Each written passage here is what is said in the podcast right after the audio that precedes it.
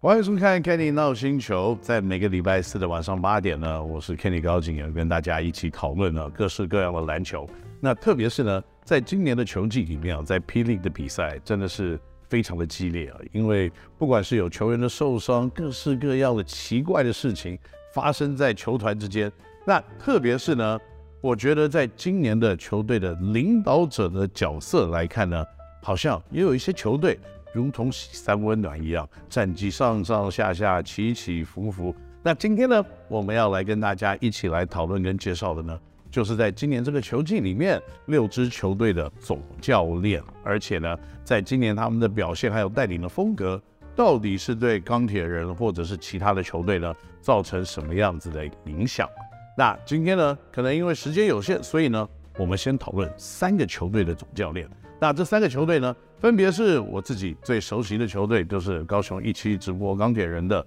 总教练郑志龙教练。第二呢，我们要讨论的就是我次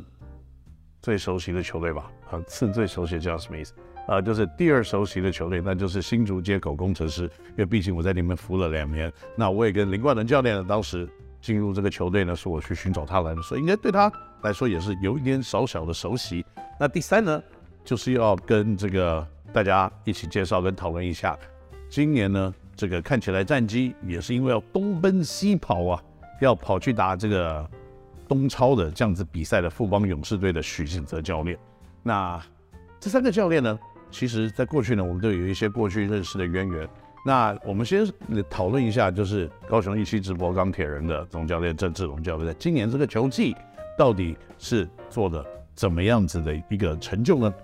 因为呢。一期直播钢铁人可能在球季刚开始的时候的总教练拉雷呢，是这个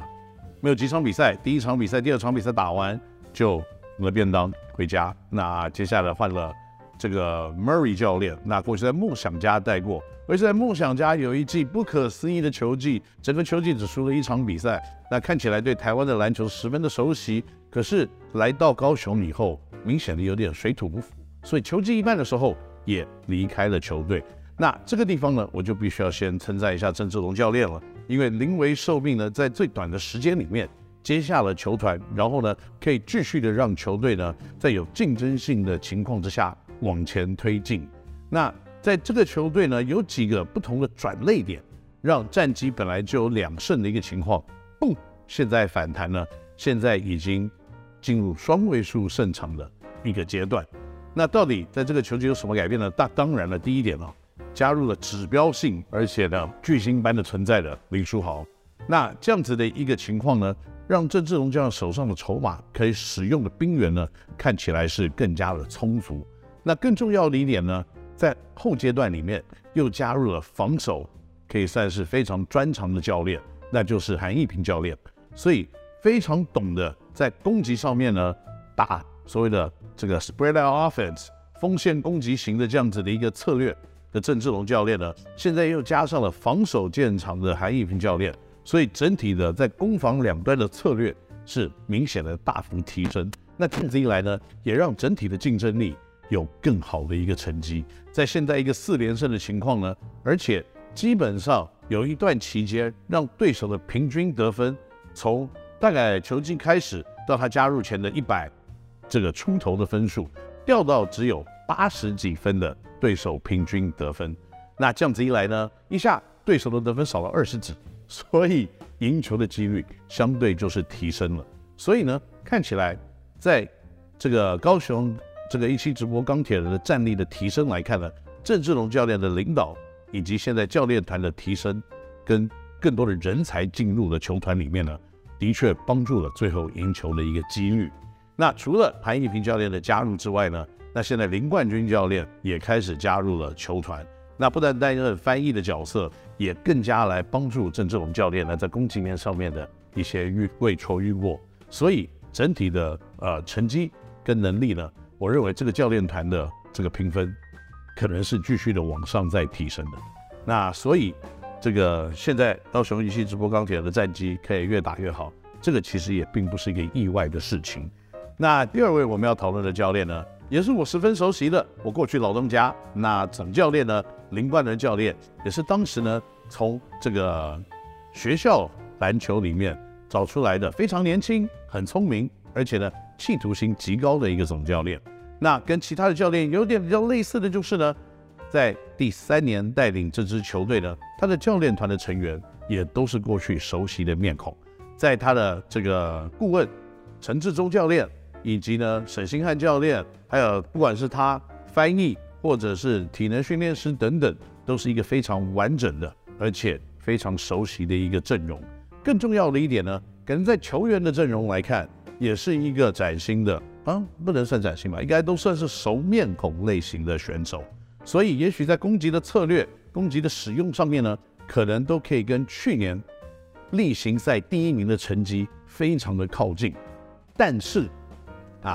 这个但是讲得非常的沉重，因为呢，在今年的球季开始的时候呢，可能在准备的时间上面，还有呢。在球员的表现的稳定性上面，都还没有达到像去年要进入季后赛或者是后半段已经是稳扎稳打这样子的一个节奏。那当这个节奏没有维持像去年一样的时候，大家心里就开始会有问号。那可能大家心里就会有一些疑问。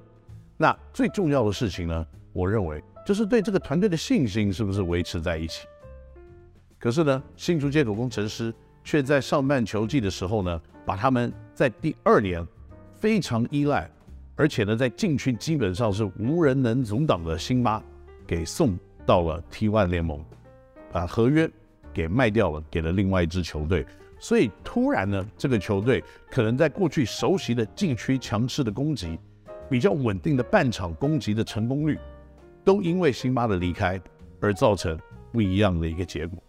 那当一个球队，一个球季已经很熟悉这种百分之六七十以上的投篮命中率，可以帮你取得二十五分、十六七个篮板这样子稳定的攻输之后呢，你突然把这个东西拿走了，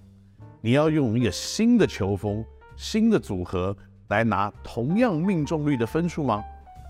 那个困难度是很高很高的。